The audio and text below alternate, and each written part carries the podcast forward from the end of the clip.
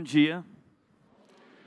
Que bom receber cada um de vocês aqui nessa manhã, a manhã mais fria do ano até aqui. Então, vocês são heróis, parabéns por terem saído da cama nessa manhã.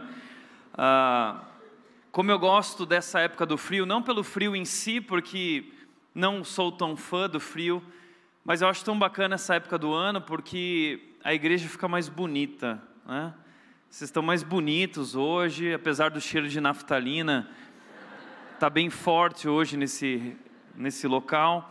Ah, o legal de dias assim é porque nós podemos tirar aquele casaco do armário que você comprou há cinco, três anos atrás para viajar para Campos do Jordão e nunca mais usou. Né? Aí você falou, hoje eu vou na Red com ele. Aí você está toda feliz. Que bacana, sejam todos bem-vindos à Red nesse dia frio, mas um dia muito especial para nós, porque estamos começando uma nova série de mensagens chamada Inversão de Papéis ou Papéis Invertidos. Essa é uma realidade do nosso tempo. Nós vivemos hoje em uma sociedade muito confusa.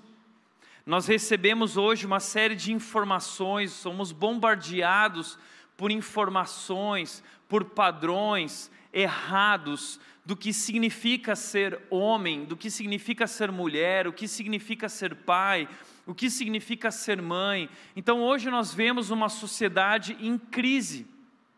Hoje nós vemos um ser humano vivendo a crise existencial, e uma das perguntas que que estão latejando em nosso coração, uma pergunta que exerce uma tirania dentro de nós é: quem sou eu?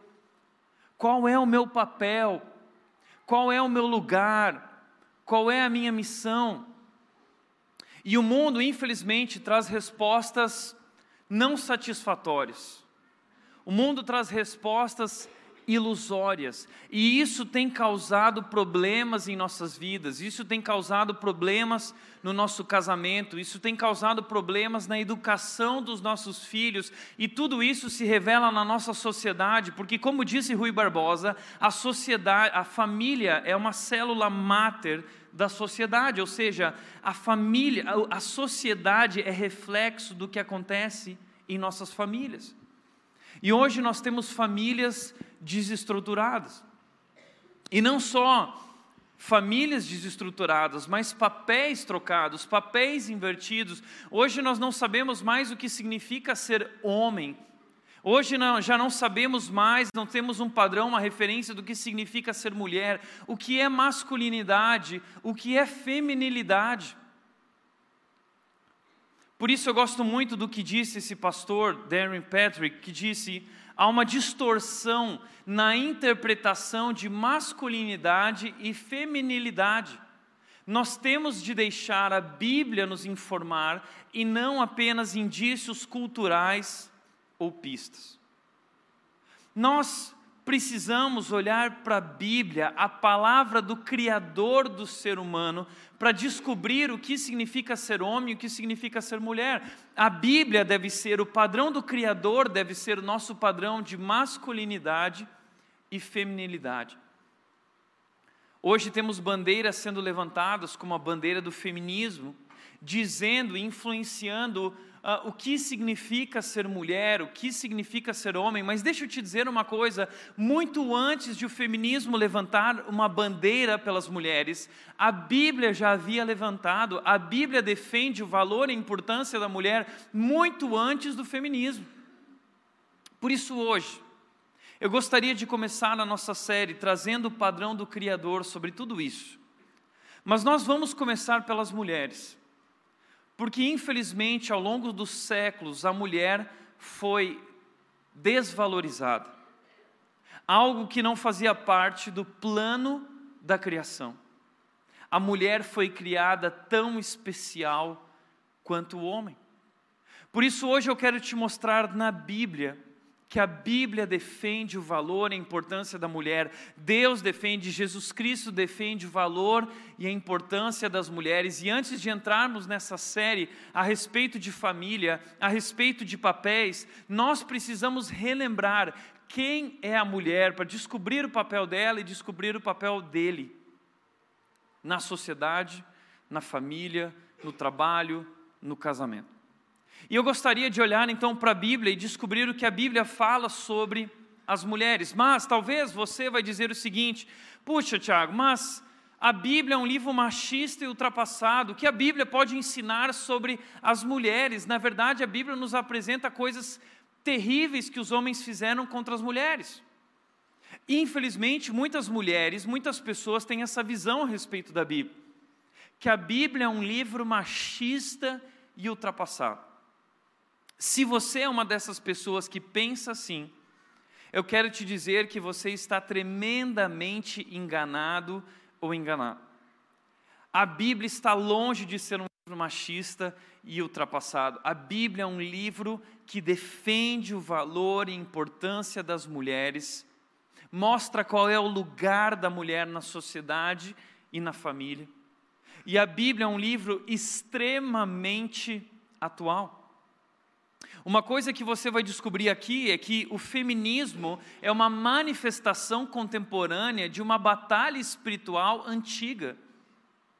O feminismo é uma manifestação contemporânea de uma crise, uma batalha espiritual, uma crise espiritual antiga do passado entre o homem e a mulher. E eu quero apresentar hoje isso para você, como a Bíblia defende a mulher e como é a mulher o modelo de feminilidade um modelo de ser feminino, de ser mulher, segundo o Criador.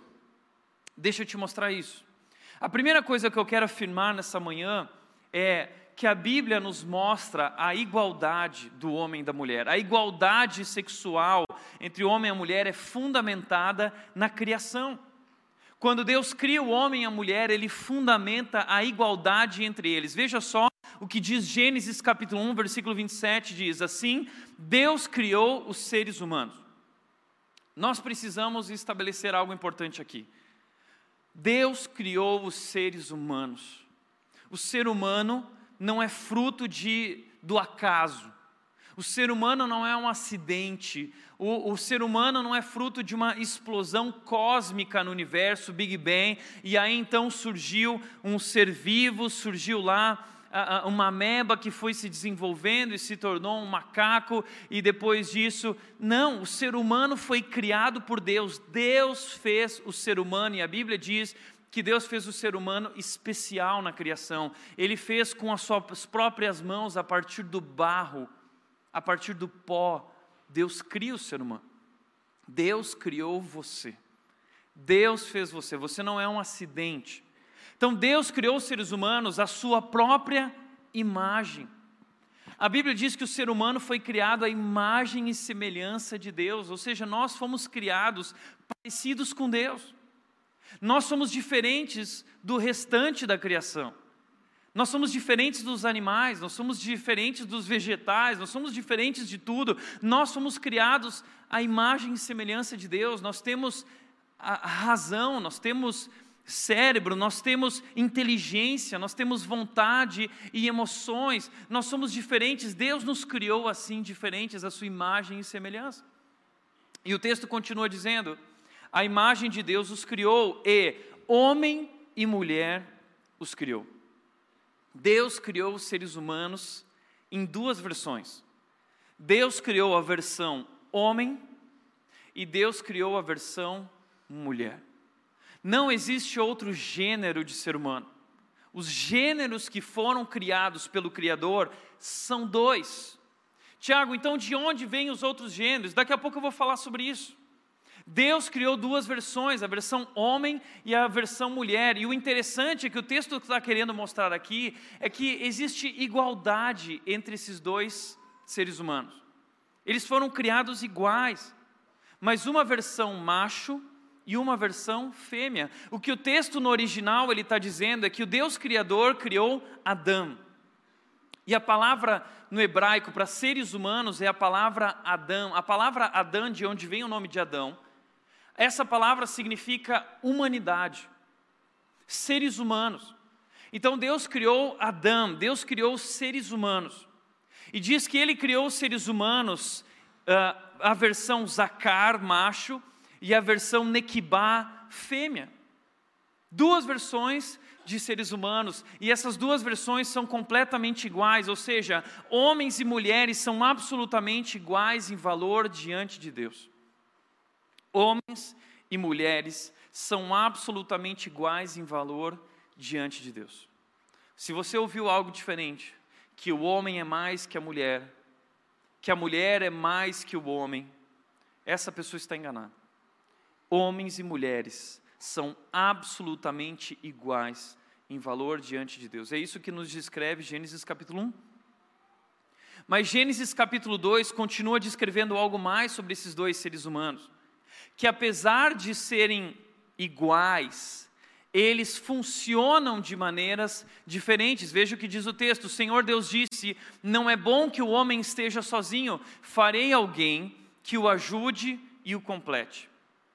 Aqui Deus, é, ele vai mostrar algo mais sobre o seu plano de criar um homem e a mulher. É interessante que no momento da criação, o texto nos descreve que Deus criou primeiro o homem e depois a mulher. Isso não tem nada a ver com o valor de um e de outro. Isso tem a ver com algo que Deus queria ensinar para o homem. Sabe por quê? Porque Deus fez toda a criação e quando Ele fez a criação, Ele disse: ficou bom, ficou bom, ficou bom. E Deus percebe que havia uma coisa que não estava bom. Tem uma coisa que está faltando. Está faltando algo muito importante na criação e o homem, as coisas não vão funcionar sem essa parte. E Deus fez primeiro o homem para que o homem percebesse isso. E Deus deu uma tarefa para o homem: olha, você vai uh, dar nome aos animais e às espécies. E é interessante perceber isso, que o texto descreve uma história como se o homem percebesse que faltava algo. Todas as espécies encontram ah, ah, alguém que os complete, alguém que seja semelhante a eles, mas eu não encontro, e parece que o homem percebe sua solidão, parece que o homem se sente incompleto.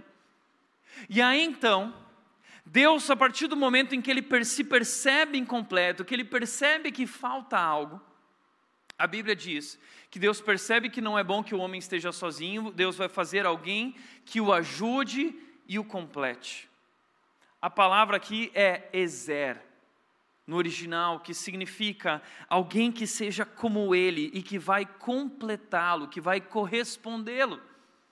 Deus faz o homem dormir e Deus tira uma costela do homem.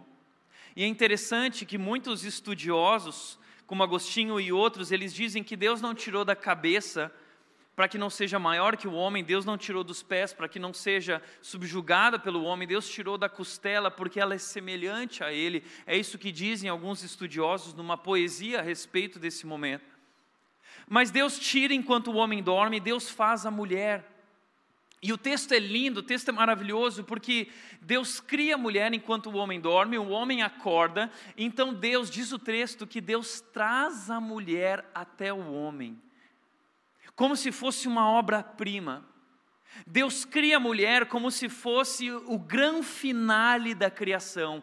Agora sim a criação está completa, agora ficou perfeito, porque faltava algo muito importante, a mulher. E Deus cria a mulher, e eu fico imaginando esse momento: Deus cria a mulher com toda a sua perfeição e detalhes, uma mulher incrível, e Deus traz essa mulher, e Deus apresenta ela para o homem. Como que Deus dizendo assim, Adão? Olha só isso, olha a minha perfeição, olha a minha excelência, olha o que eu fiz. E diz que no momento que, que Deus apresenta a mulher para o homem, o homem se vira para a mulher e diz: Uau! Uau! Só que a palavra uh, no hebraico, ela traz a ideia de o homem gritando e dizendo finalmente. Na tradução há uma exclamação, porque o homem diz: finalmente. O que significa esse finalmente? É, faltava algo, eu não era completo, ah, ah, eu não conseguiria viver assim, e finalmente eu encontro, então ele diz: essa sim é osso dos meus ossos e carne da minha carne. E esse é o primeiro chaveco da história. É tipo ola em casa. Ah?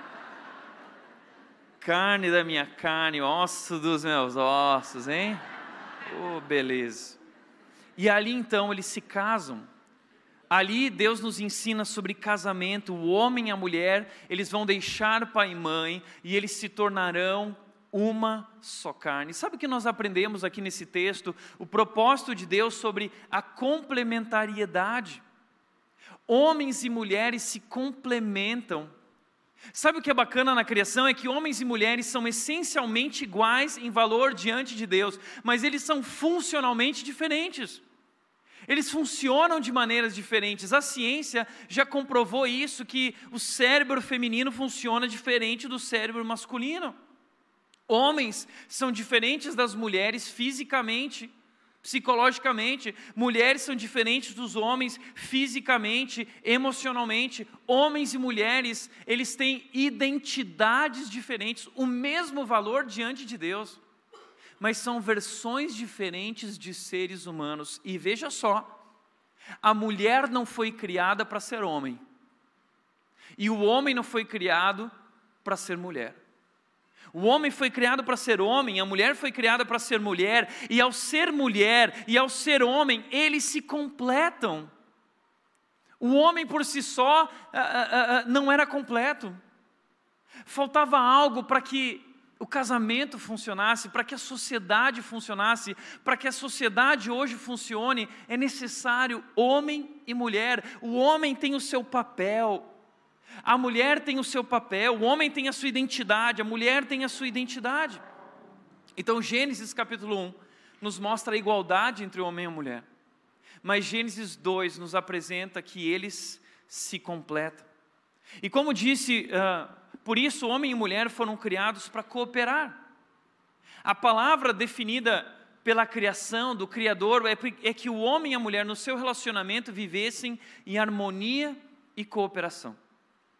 Como disse o pastor John Stott, porque foram criados por Deus com dignidade idêntica, valores iguais. Homens e mulheres devem se respeitar, amar, servir e não se desprezarem mutuamente porque foram criados como seres complementares, devem reconhecer suas diferenças e não tentar eliminá-las ou usurpá-las um do outro. A mulher não tem que achar que ela é igual ao homem uh, no seu funcionamento. As mulheres são diferentes e, e há beleza nisso. Isso traz complemento à sociedade. Os homens são diferentes da mulher e, e, e, e há beleza nisso. Você entende isso? Então o homem e a mulher devem se amar, se respeitar, servir uns aos outros e aprender a respeitar essas diferenças sem eh, querer usurpá-las ou eliminá-las. Agora, a Bíblia descreve que algo aconteceu. O plano original do Criador foi afetado por algo chamado pecado. É isso que para nós significa a queda. Nós chamamos a queda de um momento em que o pecado entra no mundo o momento da desobediência do homem e da mulher. Deus deu uma ordem para o homem e para a mulher e disse: Olha, comam de todos os frutos, menos da árvore que está perto do meio do jardim, porque no dia em que dela comerem, certamente vocês morrerão. Ou seja, o pecado gera a morte, o pecado gera consequências amargas. E a Bíblia diz que a mulher estava caminhando e provavelmente o homem estava próximo. E então o diabo seduz a mulher através daquele fruto, dizendo: Olha, coma desse fruto. Não, mas Deus disse que, que eu não devo comer. Ah, mas sabe por que, que Deus te disse isso? Deus te disse isso porque Ele é um guloso. Porque essa árvore é maravilhosa. É a melhor árvore do jardim. E na verdade, ela é o segredo de Deus.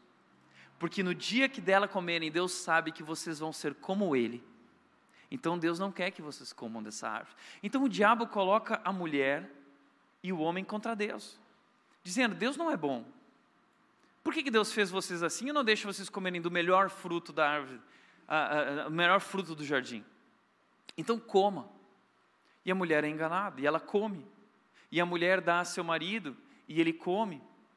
Isso é desobediência. Deus disse não, Deus colocou regras Deus disse: desfrutem das milhares de árvores. Então a, a, havia abundância. Mas o diabo coloca o foco na escassez, dizendo: mas essa aqui você não pode, é essa que precisa, essa é a melhor. Ele é um enganador, ele é mentiroso. E a partir desse momento o pecado entra na história, o mal entra na história, e nesse momento a criação é afetada. trazendo desarmonia entre o relacionamento de, do homem e da mulher com Deus, trazendo desarmonia do homem, o ser humano, com a natureza, da natureza com o ser humano. Tudo é deformado por causa do pecado, tudo é destruído e corrompido por causa do pecado. E a primeira coisa, uma das primeiras coisas que vai ser afetada é o relacionamento entre o homem e a mulher. Eles foram criados para viver em harmonia, eles foram criados para viver em cooperação. Mas por causa do pecado, agora, eles vão viver em conflito e competição. E veja só, Deus vem para o jardim e pergunta o que foi que aconteceu. E veja a resposta do homem que antes admirava a mulher profundamente, agora o homem diz: Foi a mulher que me deste, ela me ofereceu do fruto e eu comi. Sabe o que o homem está dizendo? A culpa é dela. O que o homem está dizendo é: Ah, o problema é ela, a mulher que tu me destes. Há pouco tempo atrás, Adão, Adão tinha dito: Uau! Mas agora ele está dizendo: o problema é ela. Ela é o problema da maldade entrar no mundo, foi ela que desobedeceu, e Adão está completamente errado, porque Adão recebeu a ordem diante de Deus antes, e Adão devia ter sido responsável por ela, cuidando dela, protegendo ela, mas aqui nós já começamos a descobrir que desde a história da humanidade o homem é omisso, o homem não cuida da mulher, o homem não protege a mulher, o famoso homem banana. Hã? E muitas vezes as mulheres precisam assumir o papel masculino no trabalho ou na família porque os homens são omissos. Adão é omisso. Adão não, não protegeu, Adão não disse não, Adão não se posicionou, não a protegeu. O, o certo seria Adão virar para Deus e ele dizer: ah, Deus, nós fizemos, e eu assumo a culpa porque eu devia ter protegido, eu sabia, eu podia ter ajudado nesse momento, mas o homem não faz isso. E aí diz o texto: Jesus traz uma constatação, Deus traz uma constatação, mostrando que a partir agora da queda, uma série de consequências vão surgir. O mal entrou no mundo, o pecado entrou no mundo, gerando a morte e gerando uma série de consequências para todas as áreas do mundo em que nós vivemos. Por isso o mundo é como é. Por isso o mundo aí fora é caos, porque o, o pecado trouxe o caos. O mal trouxe o caos e destruiu tudo que Deus fez. A Bíblia diz que a natureza geme de dores, esperando a redenção. O mundo em que nós vivemos está é, sofrendo, está morrendo, está piorando, cada vez mais distante de Deus. Tiago, de onde surgem os outros gêneros que foram colocados aí? Surge daqui porque a partir desse momento doenças entram no mundo, porque a partir desse momento a morte entra no mundo e o ser humano é afetado em seu desejo, o ser humano é afetado em suas emoções, o ser humano é afetado em seu coração e nós já não sentimos mais como nós fomos criados para sentir. Nós já não experimentamos, já não vivemos mais como nós deveríamos viver, nós perdemos uma, a referência, o nosso coração é ruim, a Bíblia diz, Jeremias 17, 9 diz: o coração agora é mais enganoso que qualquer outra coisa, porque o mal veio habitar em nosso coração. A Bíblia diz, Jesus Cristo disse em Mateus: é do interior do coração do ser humano que vem o mal o pecado. Então não é da sociedade, não é a sociedade que está corrompida, o ser humano está corrompido dentro de si mesmo. E esse é o problema uh, do casamento, esse é o problema da família, esse é o problema da sociedade. Esse pecado que vive dentro de nós. E aí Deus se volta para eles e diz: Eu vou dizer para vocês o que vocês fizeram. Vocês destruíram tudo por causa da desobediência de vocês. E Deus começa a descrever as consequências, e é uma constatação das consequências. E sabe que Deus constata sobre as consequências entre o homem e a mulher? Deus diz: o seu desejo será para o seu marido. Sabe o que significa isso?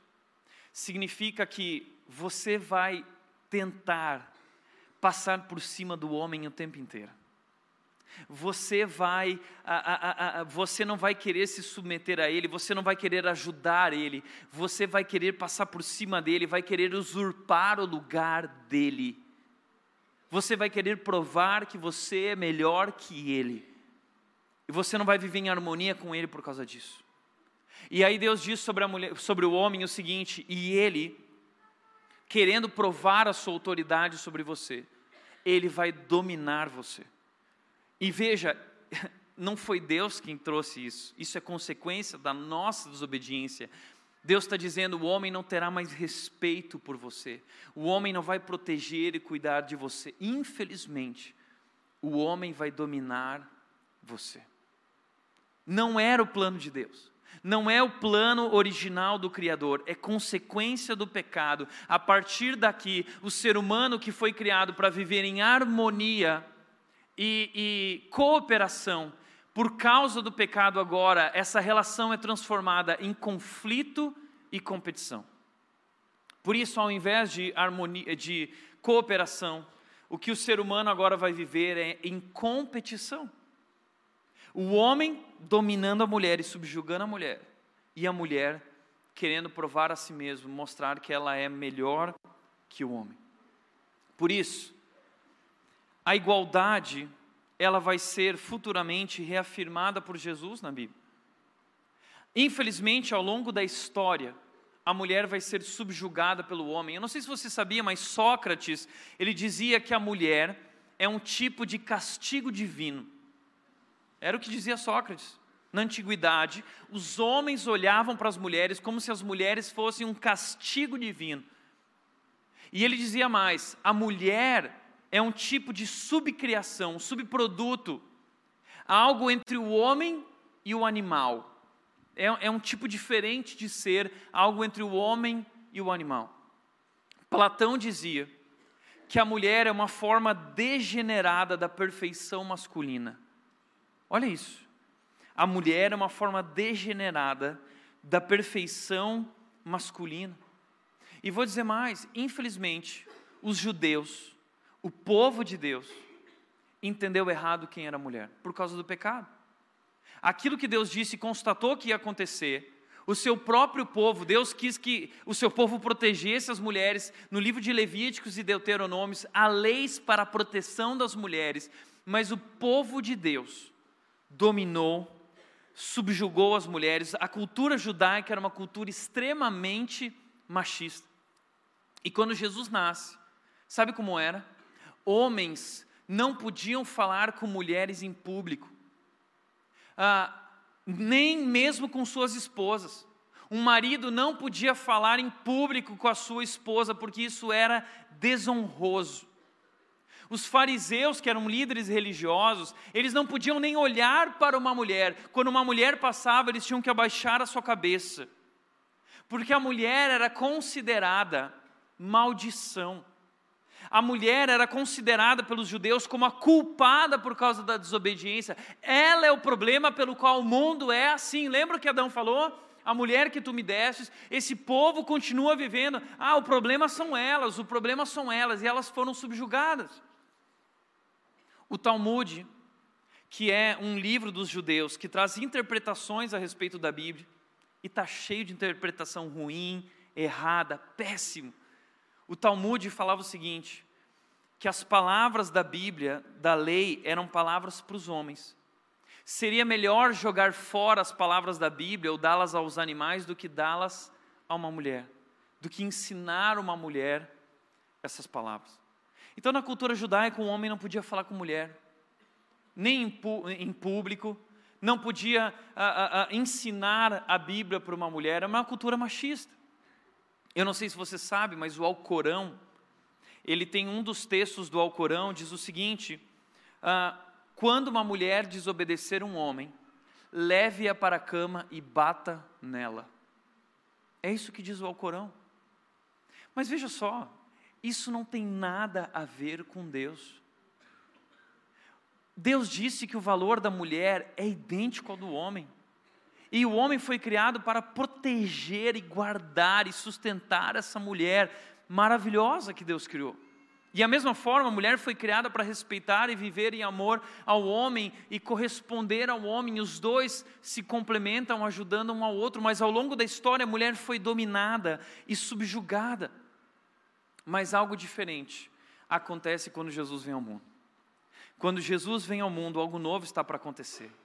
E algo interessante é que Jesus reafirma o valor e a importância das mulheres. Veja o que diz Mateus capítulo 1, 16, é algo interessante. Jacó gerou José, marido de Maria, e Maria deu à luz a Jesus, que é chamado Cristo. Veja, na ideia dos judeus, nada de bom podia vir da mulher. Para os judeus, nada de bom podia vir da mulher. E sabe o que Deus faz então? Então Deus faz o Salvador no mundo vir através de uma mulher. Isso era inconcebível para os judeus. Esse é um dos motivos pelo qual Jesus Cristo é rejeitado. Como assim o Deus Criador vem ao mundo, envia seu filho ao mundo através de uma mulher? Deus está trazendo um recado. E Mateus capítulo 1 é a genealogia de Jesus. Ah, conta a história da sua família do passado, aqueles que vieram antes de Jesus. E não é uma história linda, são pessoas imperfeitas, cheias de histórias. A história da genealogia de Jesus é pior que novela da Globo, é pior que série do Netflix, tem todo tipo de gente ali. E Jesus entra na história para redimir a história dessa família e para ser o salvador do mundo. E o que é interessante é que o livro de Mateus foi escrito para os judeus, mas os judeus eram extremamente machistas. E aí, na genealogia de Jesus, mulheres não podiam estar numa genealogia, só homens. Mas as mulheres são colocadas nessa genealogia. Existem algumas mulheres, como Tamar, Raabe. Raabe era uma prostituta que nem pertencia ao povo judeu. E essa mulher então entra para a história. Ruth, Batisseba e Maria, cinco mulheres, aparecem nessa genealogia quando um judeu não valorizaria uma genealogia com nomes de mulheres. Não faz sentido. Não faz sentido uma mulher ter o seu nome colocado aqui. Não faz sentido. Sabe o que isso significa? Que Jesus está trazendo de novo as mulheres para o palco da história, mostrando o valor e a importância delas. E olha só o que Jesus faz na sua vida, no seu ministério, Jesus vai gastar muito tempo na sua agenda com as mulheres. As mulheres têm um espaço importante na agenda de Jesus. Uma dessas mulheres é Maria Madalena, que foi curada de muitos demônios que ela tinha, diz o texto bíblico. Outra mulher é uma mulher que tinha uma doença crônica, ela não podia estar em público. Ela vivia se escondendo, mas ela tocou em Jesus e foi curada. A outra mulher, a adulta envergonhada, Jesus protegeu aquela mulher adulta que os homens queriam apedrejar, queriam matar. Jesus protegeu ela, dizendo: Quem nunca pecou, que atire a primeira pedra. Jesus não está dizendo que tudo bem porque ela fez, Jesus está dizendo: Olha, eu te amo e eu vou tomar pedra no seu lugar naquela cruz, e por causa disso você pode seguir adiante, mas não peques mais.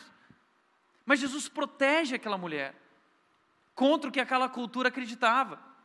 Jesus, ele se encontra com uma mulher samaritana no poço quando um homem não poderia falar com uma mulher em público. Jesus vai até aquele poço encontrar aquela mulher. E era uma samaritana, um judeu não falava com mulher, quanto mais uma mulher samaritana, que era um, um, uma espécie de subproduto, eles não eram judeus, não era povo de Deus na concepção do judeu. E Jesus fala com aquela mulher e restaura a vida daquela mulher. Jesus encontra a mulher pecadora que ah, uma mulher pecadora enxuga os pés de Jesus. Jesus está num jantar com uma série de homens, uma mulher entra e Jesus deixa a mulher se aproximar e enxugar os pés de Jesus com o seu cabelo, que era um, era um sinal de, de amor, de valorização. E aí os judeus, os líderes religiosos olham e falam assim: se aquele homem se Jesus soubesse quem é essa mulher, ele não deixaria essa mulher tocar nele. Mas Jesus deixa aquela mulher, pecadora, talvez uma prostituta. Jesus deixa aquela mulher tocar nele e ele valoriza ela e ele ama ela. Olha só isso. A Maria de Betânia, que derramou perfume em Jesus, semana passada nós falamos sobre Lázaro. João capítulo 11. Em João capítulo 12 há um jantar com Lázaro e Maria de Betânia, a irmã de Lázaro, ela vem e derrama um perfume caro sobre Jesus. Judas fica indignado, falando: "Ah, oh, mas esse perfume podia ser vendido e dado valor para os pobres". Mas na verdade Judas estava querendo roubar porque ele era o tesoureiro daquele grupo de discípulos. Mas aquela mulher vai e derrama perfume. As mulheres têm um espaço incrível com Jesus. Marta, de Betânia também conversava com Jesus em público, Maria conversava, nós vimos isso semana passada, elas tinham um relacionamento com Jesus Cristo, intimidade, amizade. uma relação importante. Há um outro texto na Bíblia que mostra que Marta estava trabalhando na cozinha e Maria estava aos pés de Jesus, e Marta fica irritada porque Jesus está ensinando, os homens estão lá e Maria também está lá. E aí Marta fica irritada e diz assim: Ô oh, Jesus, manda Maria vir aqui para a cozinha, porque o lugar da mulher é na cozinha, a mulher tem que estar trabalhando, é os homens que são ensinados. E aí Jesus diz assim: Marta, lugar de mulher não é aí. Lugar de mulher é aqui aos meus pés, aprendendo as mesmas coisas que os homens estão aprendendo. Maria está quebrando os paradigmas da sua geração e do seu tempo ao sentar aos pés de Jesus. Ela não está cumprindo o protocolo dos judeus machistas. E Deus está valorizando o que Maria fez para mostrar que o lugar ali não é só lugar de homens, o lugar ali é lugar de mulheres. As mulheres, e essa é a parte mais importante, Maria vai ser valorizada por isso. Portanto, entenda, Deus nunca trouxe essa desigualdade entre o homem e a mulher, Deus valorizou o homem e a mulher. A diferença é que Deus criou o homem para um papel e a mulher para outro papel, mas ambos são amados e valorizados por Ele. Jesus Cristo encontrou a mulher, curou a mulher encurvada com o demônio. Jesus Cristo curou a persistente mãe sírio-fenícia e ele reafirmou a, a, o exemplo daquela história da mulher que doou tudo o que tinha. Aqui nós temos todos os tipos de mulheres representados. Aqui nós temos mulheres doentes que foram curadas. Aqui nós temos mulheres divorciadas que foram amadas. Aqui nós temos mulheres que foram rejeitadas, mulheres invisíveis, mulheres esquecidas e todas elas foram amadas por Jesus, todas elas foram valorizadas por Jesus, todas elas foram curadas por Jesus, todas elas foram restauradas por Jesus. Então, deixa eu te dizer uma coisa: não importa quem você é, não importa qual é a sua história, não importa se você está casado ou se é divorciado, ou se é solteira, não importa se você está doente, não importa se você tem vivido problemas emocionais, não importa se você está empregado ou desempregada, Jesus ama você você. E Ele tem um plano para a sua vida. E Ele quer cuidar de você. Por isso, como disse esse professor americano, o tratamento de Jesus às mulheres sempre foi solícito e protetor, como se ele estivesse assumindo a responsabilidade sobre elas, depois de uma longa história de depreciação, desvalorização, e compensando isso com uma dose transbordante de amor divino. A Bíblia não é um livro machista, pelo contrário. A Bíblia grita. Jesus Cristo, aliás, levantou uma bandeira muito antes do feminismo. Jesus Cristo subiu na cruz, e a cruz declara o valor das mulheres. Aliás, quando Jesus Cristo estava na cruz, no momento mais importante da história da humanidade, Jesus Cristo virou para o seu discípulo João e ele disse: João, a partir de agora, essa mulher que está do teu lado é sua mãe, é parte da sua família, cuide dela. Está entendendo? Jesus na cruz, preocupado com aquela mulher que é a mãe dele que está sofrendo, e ele diz: João, cuide dela por mim. Jesus Cristo, o seu valor não está na bandeira do feminismo, o seu valor está na cruz de Cristo. Entenda isso. Agora, John Stott diz: Jesus pôs fim à maldição da queda, revestiu a mulher com sua nobreza parcialmente perdida e recuperou para sua nova comunidade do reino a bênção da igualdade sexual proveniente da criação original. Jesus acabou com essa maldição da queda, dizendo: as mulheres têm espaço, parem com isso, as mulheres têm o seu lugar, elas são tão especiais quanto os homens são, e vocês precisam aprender a viver juntos.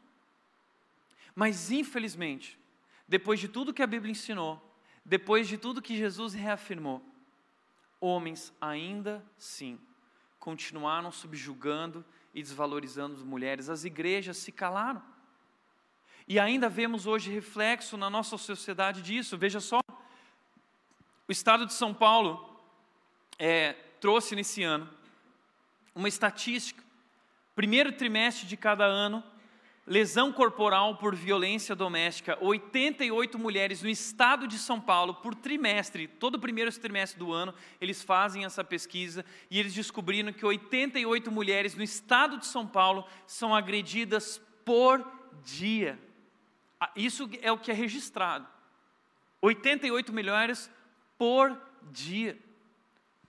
Agora, essa mesma pesquisa mostrou que no primeiro trimestre de cada ano, que é o primeiro trimestre, Primeiro trimestre de 2016, quase 7 mil mulheres foram agredidas. Aqui 7 mil, 2017, aqui 2018, 7.741, 2019, quase 8 mil mulheres. Sabe o que isso significa?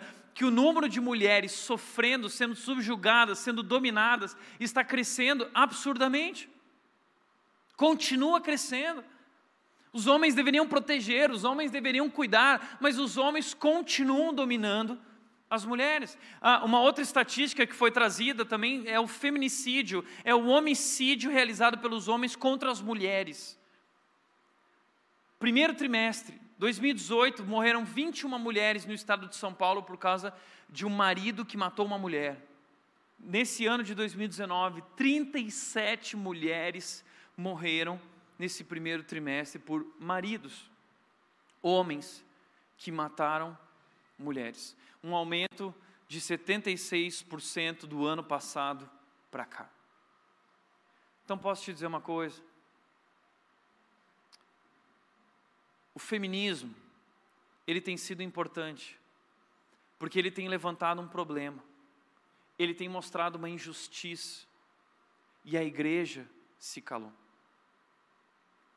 O feminismo, ah, as mulheres continuam sofrendo abuso, as mulheres continuam sofrendo inferiorização, as mulheres continuam sofrendo desvalorização, e as mulheres, elas ah, se tornaram objetos, objetos sexuais, são vistas como apenas objetos, instrumentos de desejo, de sexualidade.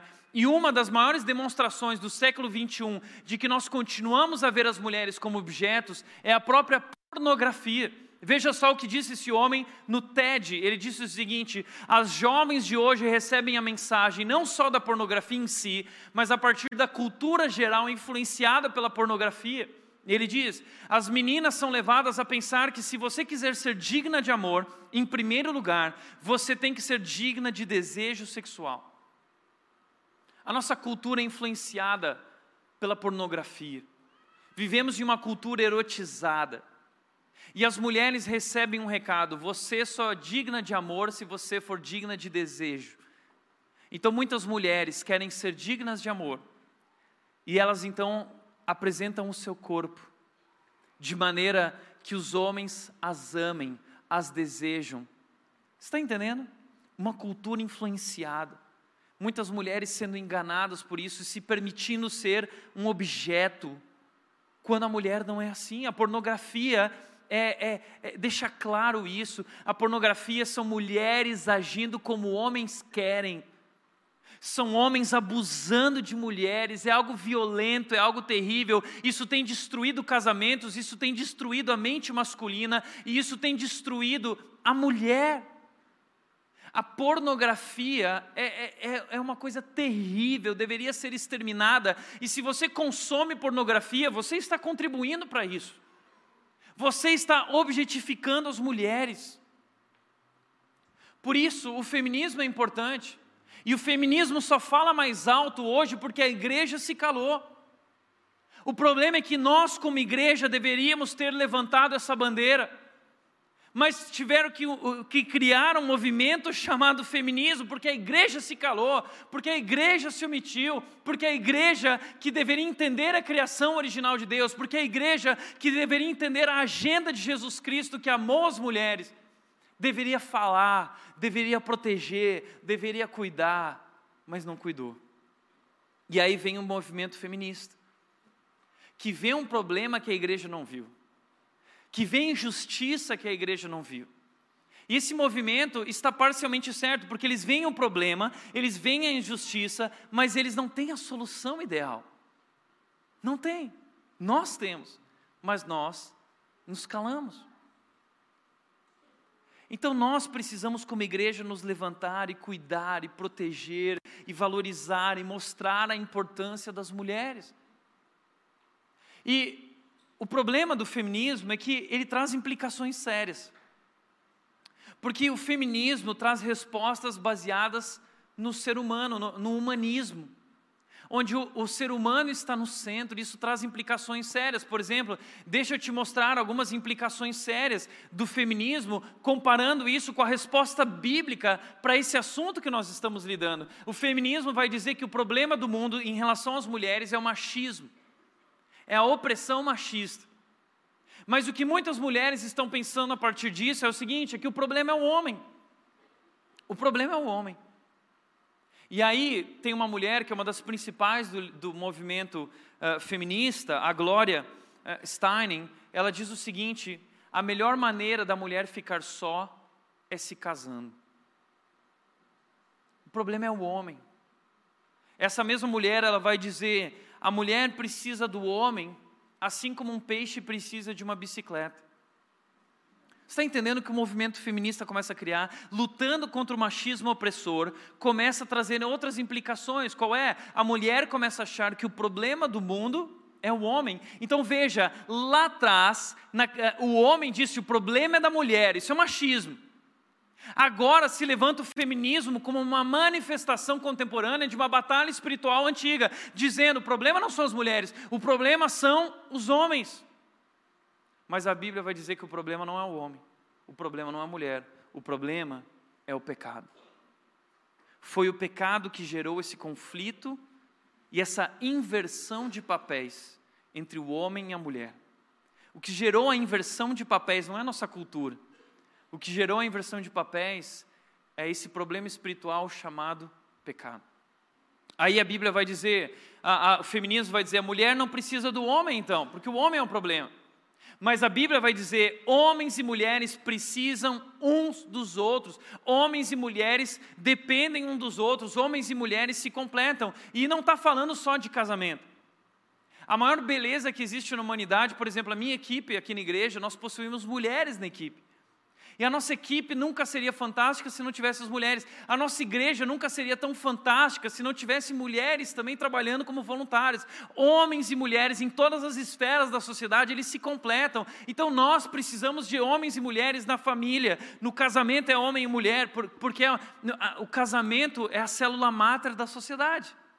Representa como a sociedade deve funcionar. Então, na sociedade, nós temos que ter homens e mulheres nas empresas, homens e mulheres na liderança de empresas. Nós precisamos de homens e mulheres. Outra coisa que o texto vai dizer: o casamento é banalizado.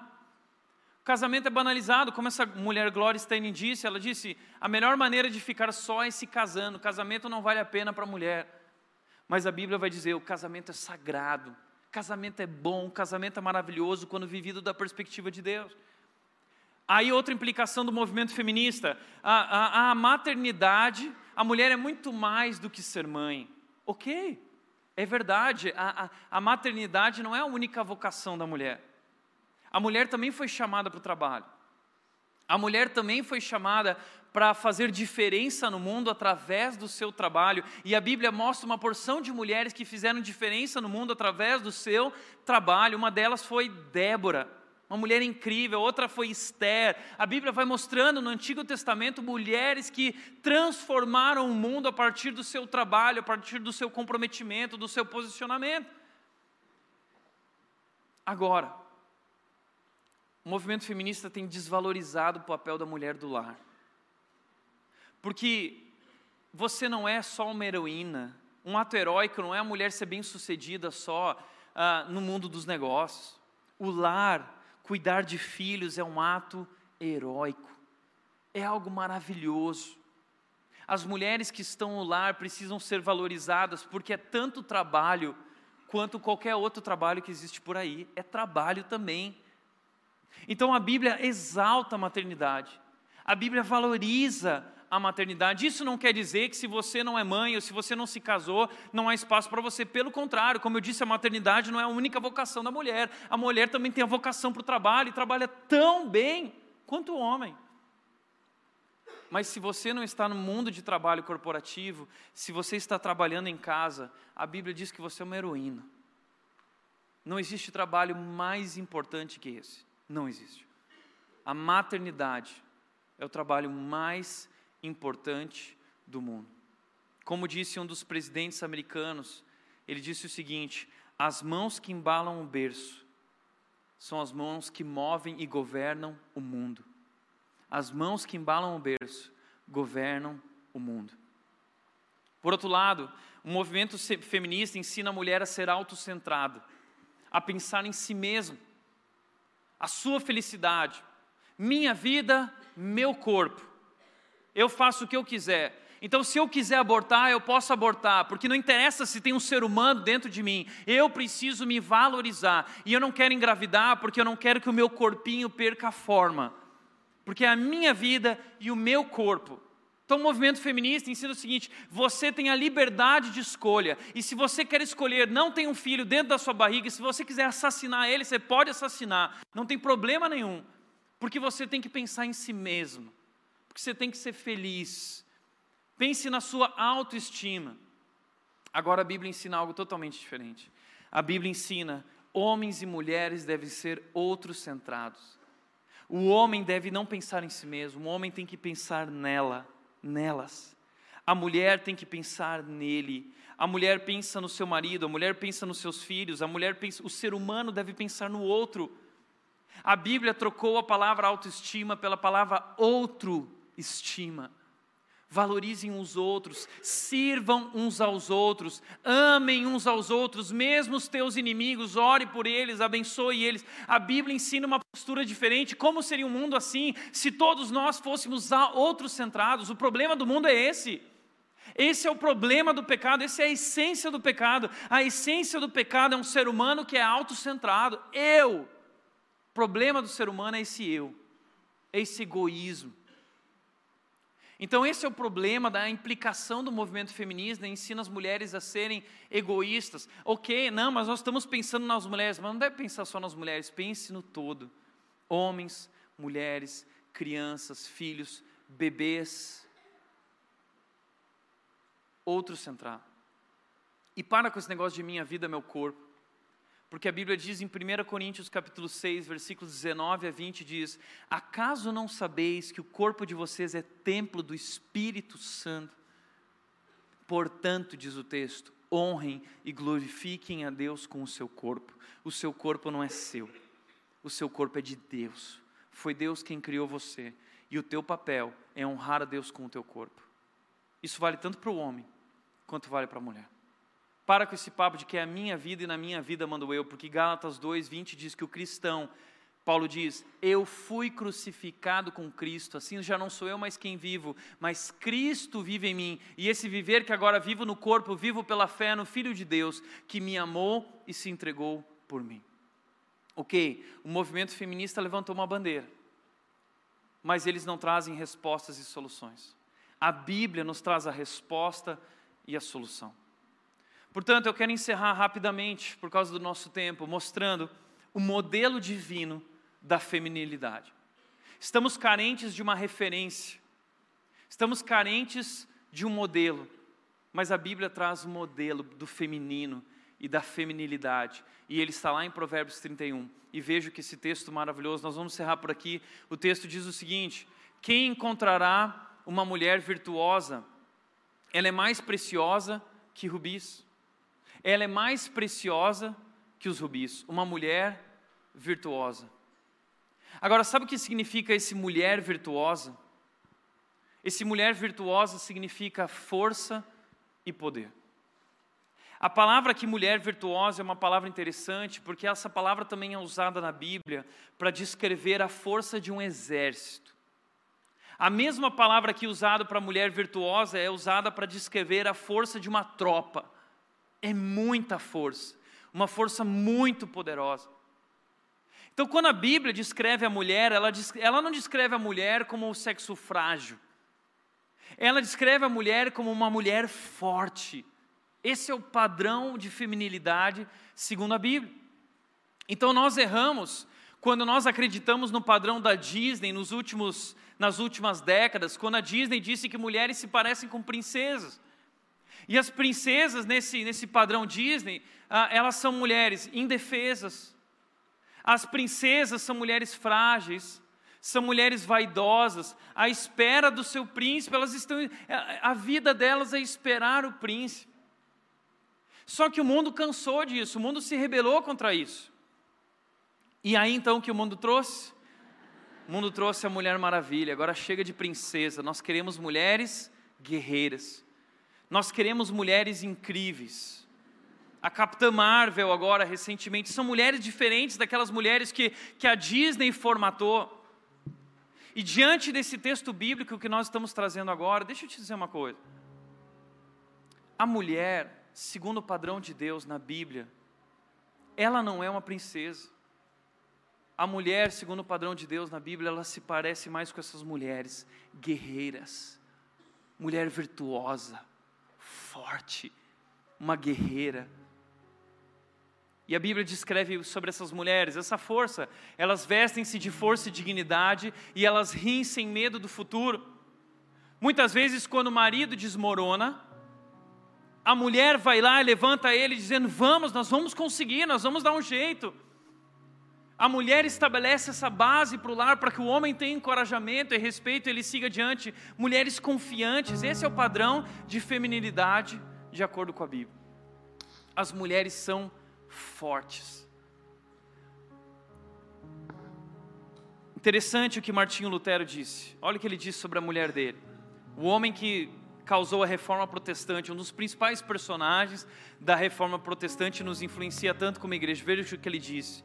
Minha querida Kate me mantém jovem e em boa forma também. Sem ela eu ficaria totalmente perdido. Ela cuida de mim nas minhas depressões e suporta meus acessos de cólera. Olha só, eu ficaria totalmente perdido sem ela. Ela cuida de mim quando eu estou mal, quando eu estou doente. Ela me ajuda em minhas depressões, meus altos e baixos. Ela me ajuda em meu trabalho e, acima de tudo, ela ama Cristo. Depois dele, ela é o maior presente que Deus já me deu nesta vida. Se algum dia vierem escrever a história de tudo que já tem acontecido, a reforma, espero que o nome dela apareça junto ao meu, eu oro por isso. É uma pena que quando falam da reforma só falam de Martinho Lutero, mas não falam da mulher que estava por trás de Martinho Lutero e que ele disse que é responsável por tudo. Sabe que eu me identifico tanto com isso porque eu penso, sem a Nath eu estaria perdido. Sem a Nath eu estaria perdido. Eu sempre digo que há um Tiago antes da Nath e um Tiago depois da Nath. E a Nath é o segredo do meu ministério. segredo do meu ministério. Talvez você não vê muito ela, mas ela é a base. Cuidando do Tiago, ajudando o Tiago a manter os pés no chão e trabalhar. E no dia que eu conheci a Nath, eu me tornei outro homem outro homem. Faz todo sentido o que Deus disse, faz todo sentido. Sem ela eu estaria perdido. Sem ela Adão estaria perdido. Sem elas nós estaríamos perdidos. E eu acredito nessa força, porque eu vejo a minha mulher. Porque eu olho para minha mãe, Dona Margarete, que hoje está aqui, uma mulher forte, que se posicionou com meu pai antes de eles se casarem, porque ele não levava Deus a sério, e ela fechou a porta e ela disse: Eu amo a Deus, e se você não ama a Deus, eu não quero ter nenhum relacionamento com você. E não foi fácil, mas ela foi forte, e isso influenciou a vida do meu pai, que se tornou um grande homem de Deus. Isso influenciou a vida dos filhos, isso tem influenciado a vida dos netos, por causa de uma mulher posicionada forte, com dignidade. A Bíblia também diz sobre essa mulher que ela tem caráter, o marido dela tem plena confiança nela e ela lhe enriquecerá a vida grandemente. O marido tem plena confiança nela, ela tem caráter. Algumas semanas atrás saiu a reportagem de uma mulher chamada Joana Dark Félix, uma palestrante famosa no Brasil, descobriram que a vida dela era uma enganação. Ela mentiu sobre os títulos dela em Harvard foram escrever um, um livro e fazer um filme sobre a vida dela e descobriram a mentira que era a vida dela. Cuidado, mulher, na busca por aprovação, por aparecer, cuidado para não perder o caráter, assim como muitos homens perderam. Também cuidado para não entrar nessa onda, porque o número de divórcios está crescendo e agora o maior problema é infidelidade conjugal. E na maioria das vezes são mulheres. Mulheres que estão dando um recado para o marido, talvez com raiva, talvez como vingança. Deus não criou você para isso. Fuja disso. Esse pode ser o padrão do mundo que diz: vai lá, paga na mesma moeda. A Bíblia diz que esse marido tem plena confiança nela, é caráter. Mulheres têm caráter. E a partir do seu caráter, elas podem transformar a vida dos homens, da sua casa, dos seus filhos. Ela sempre lhe faz bem, não faz mal todos os dias de sua vida. Outra característica dessa mulher é determinação, é uma mulher determinada. Ela adquire lã e linho e com alegria trabalha os fios com as mãos, com, na, como navio mercante traz alimentos de longe, levanta-se de madrugada para preparar a refeição da família e planeja as tarefas do dia para suas servas. Olha só essa mulher, ela adquire, ela trabalha, ela traz ela se levanta de madrugada cedo, planeja. Olha o que o texto continua dizendo, versículo 15 a 17, Provérbios 31. Ela vai examinar um campo e o compra. Com o que ganha, ela planta um vinhedo. Ela é cheia de energia, forte e trabalhadora. Certifica-se de que seus negócios sejam lucrativos. Sua lâmpada permanece acesa durante a noite. Ela acorda cedo de madrugada. Ela permanece acordada durante a noite. Você está vendo essa mulher? Essa mulher é incrível, ela acorda mais cedo, ela dorme mais tarde, ela cuida da casa, ela cuida do marido, ela cuida dos filhos, ela cuida dos negócios, ela trabalha. Ela é gestora do lar, mas ela é uma empresária, ela é uma investidora. Ela compra um campo, vende o campo, investe nisso, faz aquilo. Ela senta, vê se as finanças estão legal. Ela é uma mulher incrível. A Bíblia descreve uma mulher incrível. Esse é o padrão de feminilidade. Graças a Deus pela vida da Nath. Talvez a Red não estaria aqui hoje. A Red não seria a Red se Deus não tivesse colocado uma Nath na vida do Tiago. E se um dia contarem a história dessa igreja, que contem e coloquem o nome da Nath e de todas as outras Naths e mulheres que estão servindo nessa igreja e trabalhando e têm feito um trabalho incrível. Uau! Determinação. As mulheres, através do seu trabalho, podem cumprir a missão de Deus no mundo. E veja só, como eu disse, a maternidade não é a única vocação da mulher. É uma vocação especial, mas não é a única. A mulher também foi chamada para o trabalho. E as mulheres, através do seu trabalho, podem, também podem servir a Deus no mundo e fazer diferença no mundo. A mulher, ela tem o foco na família. Quando chega o inverno, não se preocupa, pois todos em suas famílias têm roupas quentes. É uma mulher que, apesar de empreendedora, apesar de investidora, não perdeu o foco do que é mais importante. O que é sucesso na vida? Nenhum sucesso na vida compensa o fracasso no lar. Ela tem um foco na família. Isso não quer dizer, presta atenção, que você tem que se casar. Tem muitas mulheres que talvez não se casaram.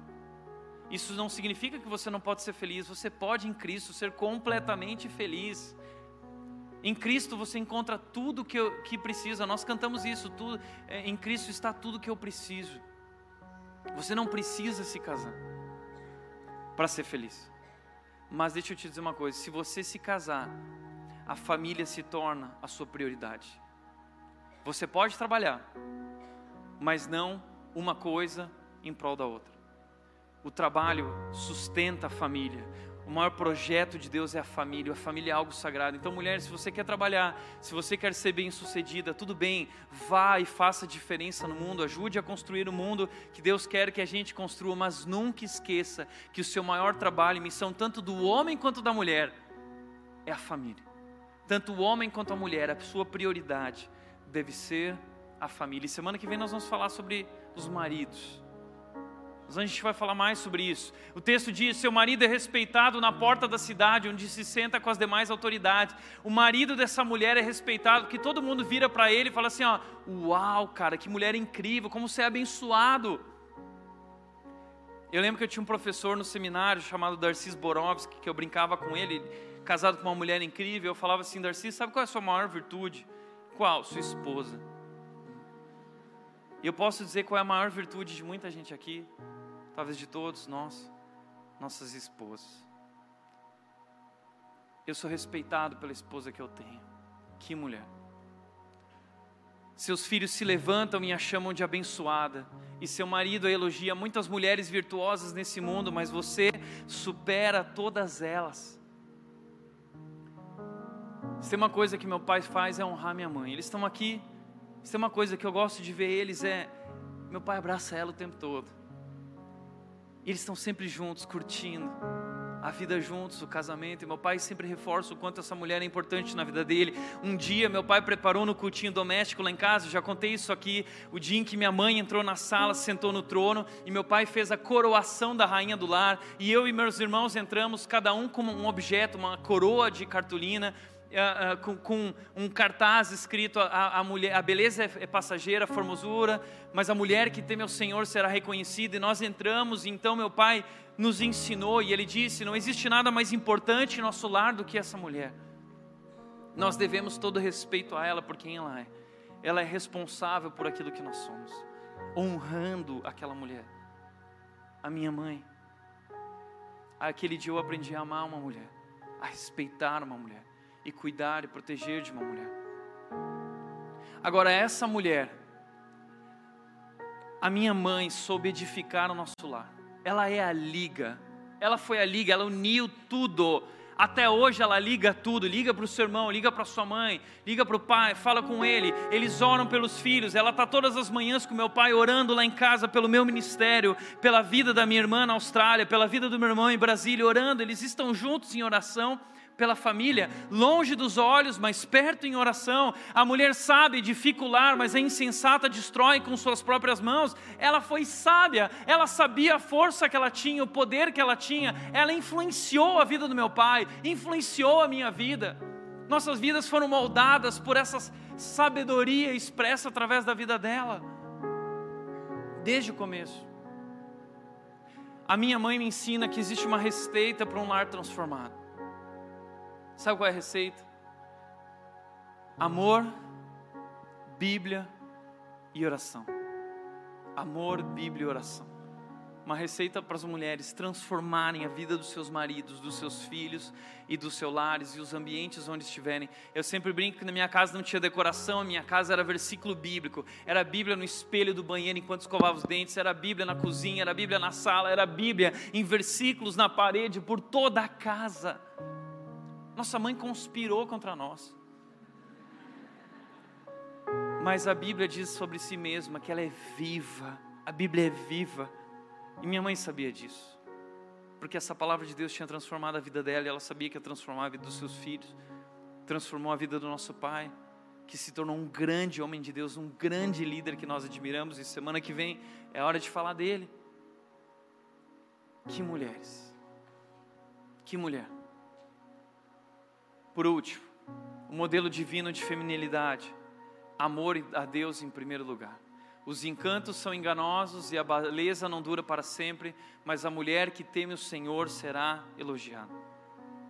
A mulher de Provérbios 31, modelo de feminilidade divino, é uma mulher que não coloca o seu valor e identidade no seu corpo, na sua beleza.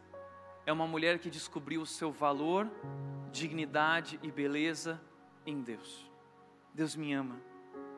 A minha a minha identidade está no amor que Deus tem por mim. E o mais bonito nessa mulher, de tudo que ela é, é o amor que ela tem por Deus. Ela fez disso a sua prioridade. Deus em primeiro lugar, Deus antes do meu marido, Deus antes dos meus filhos, Deus antes da, da, do trabalho, Deus antes de tudo. Eu posso trabalhar, eu posso uh, uh, me casar, mas eu não posso deixar de ter Deus como o meu Deus em primeiro lugar. Hoje nós vemos uma inversão.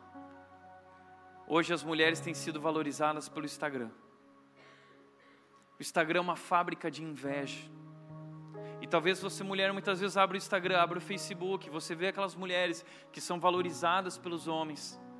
O que a Bíblia está dizendo é que essas mulheres não vão adorar, as mulheres que vão ser elogiadas são as mulheres que amam a Deus em primeiro lugar, porque a beleza vai, porque a formosura vai, porque o Instagram é passageiro, porque as mulheres do Instagram não vão durar e vai passar, mas a mulher que teme ao Senhor, essa será elogiada. Então não se preocupe Se você está envelhecendo, não é feio envelhecer, mas é feio envelhecer e não amadurecer. Então amadureça e se torne linda como uma mulher que ama a Deus, como uma mulher que tem caráter, como uma mulher que tem transformado o seu lar, uma mulher que tem transformado o mundo através do seu trabalho, uma mulher forte, uma mulher determinada.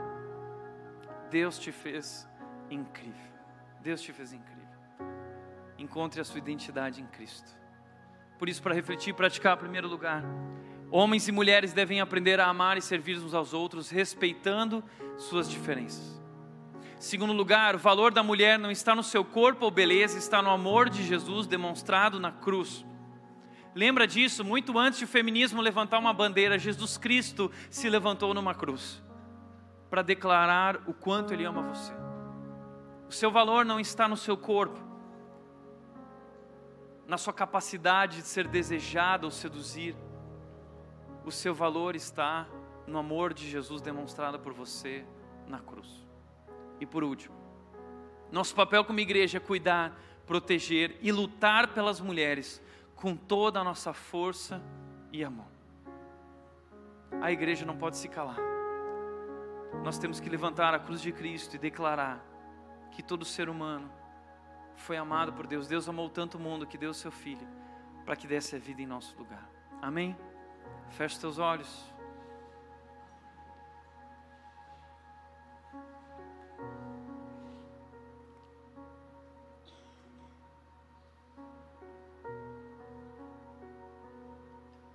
Pai, eu quero orar por cada mulher que está aqui, Deus, nessa manhã. Quero te agradecer porque o Senhor as fizeste de modo tão especial e sem elas nós estaríamos perdidos. Mas, Pai, nos perdoa porque, como homens, nós deixamos de valorizá-las, de protegê-las, de cuidá-las. Elas foram dominadas, subjugadas, se tornaram objetos. E o Senhor veio ao mundo para restaurar tudo isso. Esse mundo que vive dominado pelo mal. O Senhor veio destruir as obras do diabo. Traz de volta a mulher, Deus, para o seu lugar. Traz de volta o homem para o seu lugar.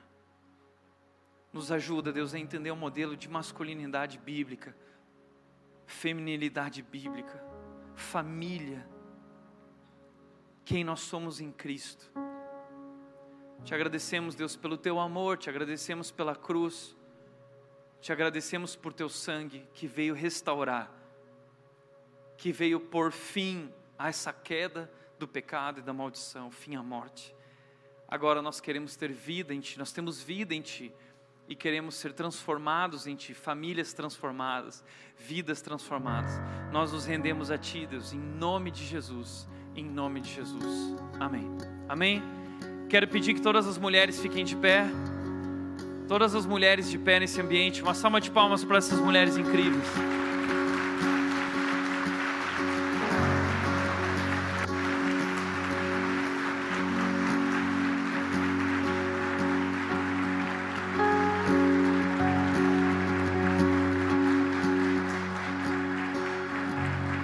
Entenda uma coisa. Você, mulher, não é aquilo que teu marido disse no momento da briga. Você não é o que o mundo disse ao longo dos séculos. Você é o que Jesus Cristo fez na cruz por você.